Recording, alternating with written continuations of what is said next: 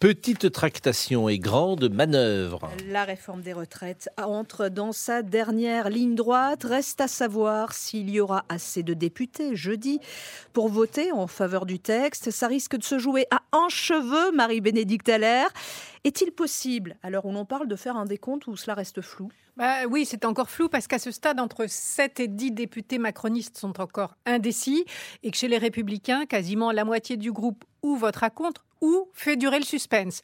Au total, c'est donc une trentaine de voix qui sont incertaines jusqu'au dernier, euh, Marie-Bénédicte, l'exécutif jusqu'au dernier jour va essayer l'exécutif de convaincre. Ben oui, parce que chaque voix compte. Alors jusqu'au dernier moment, tout le monde s'y met. Elisabeth Borne et ses ministres, qui ont déjà passé des coups de fil tout le week-end et qui vont continuer, et les députés eux-mêmes. La première ministre en réunit une dizaine de la majorité cet après-midi. Opération mobilisation pour convaincre les collègues récalcitrants.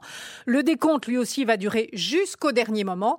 On aura un indice dès mercredi si le Conseil des ministres autorise Elisabeth Borne à engager la responsabilité de son gouvernement. Ça voudra dire qu'elle n'est pas sûre du nombre de voix et qu'elle prend ses dispositions pour un éventuel 49-3. Hmm.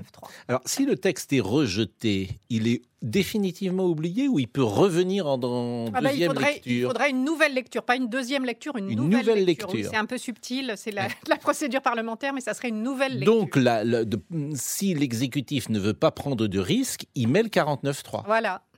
Nous y reviendrons en détail, hein, Pascal, tout à l'heure dans la deuxième partie de RTL Midi. Ce sera avec vous, Marie-Bénédicte Allaire. Merci